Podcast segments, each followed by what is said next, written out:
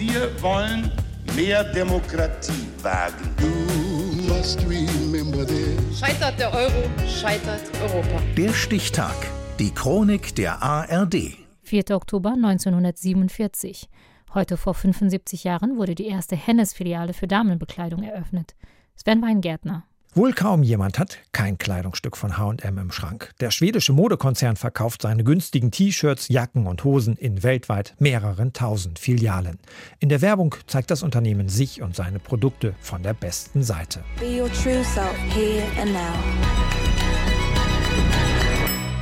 In den vergangenen Jahren gab es jedoch gleich eine ganze Reihe von Skandalen. Immer wieder stand der Textilkonzern in den Schlagzeilen. Zum Beispiel 2011. H und M. Diese zwei Buchstaben sollen nach dem Wunsch des Konzerns bei Kunden für modische Kleidung zu günstigen Preisen stehen. Bei den Arbeitern, die diese Kleidung produzieren, bedeuten H und M oft härteste Maloche. Besonders in asiatischen Textilfabriken herrschen zum Teil untragbare Arbeitsbedingungen. Enge, schlechte Luft und Hitze führten zu Schwächeanfällen bei Näherinnen in den Fabriken. Als bei einem Zulieferer in Kambodscha innerhalb von zwei Tagen rund 300 Arbeiterinnen zusammengebrochen waren, kommentierte der Asienmanager von HM. Wir folgen den Gesetzen in den einzelnen Ländern. Wenn was falsch läuft, untersuchen wir das. Öffentlich macht HM sich gegen Ausbeutung stark. Auf der Internetseite des Konzerns heißt es, dass das Unternehmen auch für die 1,5 Millionen Beschäftigten der Zulieferer Verantwortung habe. Wir wollen, dass alle mit Respekt behandelt werden und in einer sicheren und gesunden Umgebung arbeiten. Es war nicht das einzige Mal, dass HM negative Schlagzeilen machte. Wiederholt stand das Unternehmen wegen der Arbeitsbedingungen von Lieferanten in der Kritik, auch wegen Kinderarbeit und Datenschutzverstößen. Ein anderes Mal sorgte eine Anzeige mit einem dunkelhäutigen Jungen für Aufregung. Auf dessen Pullover stand Coolest Monkey in the Jungle, coolster Affe im Dschungel. Die Empörung weltweit war groß. In Südafrika mussten Filialen geschlossen werden, weil aufgebrachte Bürger die Läden stürmten. Mehrfach in der Unternehmensgeschichte gingen Anspruch und Wirklichkeit aneinander vorbei. Unsere Werte zeigen, wofür wir stehen.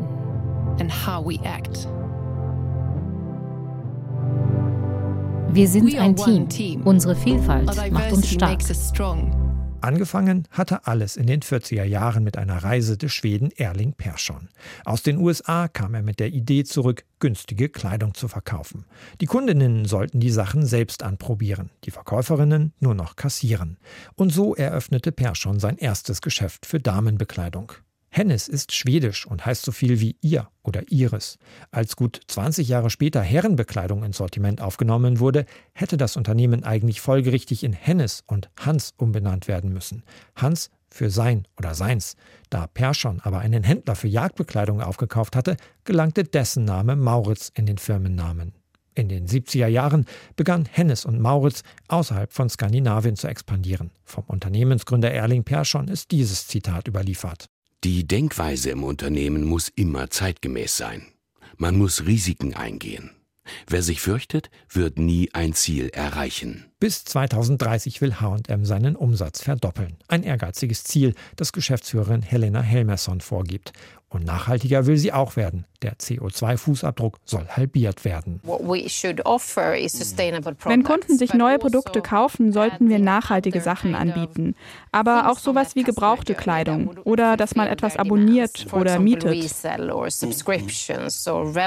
In der Corona-Pandemie hat der Konzern besonders das Online-Geschäft ausgebaut. Um zu sparen, wurden gleichzeitig Filialen geschlossen. Den ersten Hennesladen hatte der Unternehmensgründer Erling Persson im schwedischen Westerås eröffnet. Heute vor 75 Jahren. Der Stichtag. Die Chronik von ARD und Deutschlandfunk Kultur. Produziert von Radio Bremen.